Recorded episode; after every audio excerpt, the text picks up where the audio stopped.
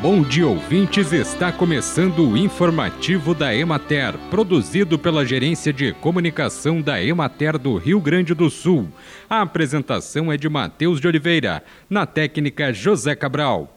No mês de abril, a Emater retomou sua parceria com a APAI em Serafina Correia para desenvolver atividades com alunos da educação de jovens e adultos da instituição ao longo do ano.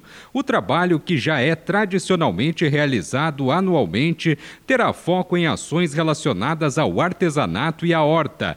A iniciativa tem como objetivo promover a inclusão social dos alunos, incentivando a criatividade e o desenvolvimento de habilidades manuais e agrícolas.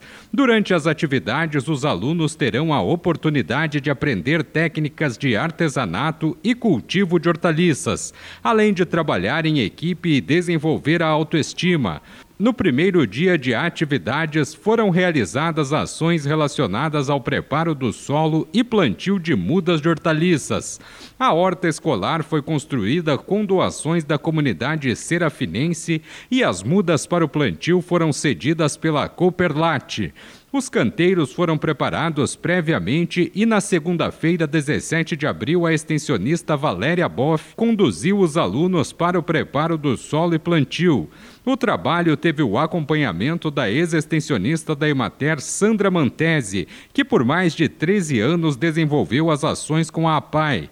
Conforme o engenheiro agrônomo Leandro Ebert, extensionista da Emater de Serafina Correia, a parceria com a APAI permite a troca de conhecimentos e experiências entre os profissionais da área de educação e da extensão rural e social.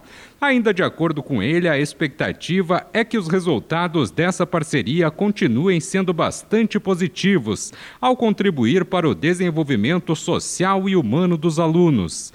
Bem, e por hoje é isso, nós vamos ficando por aqui, mas semana que vem tem mais informativo da Emater. Um bom final de semana a todos que nos acompanharam e até lá!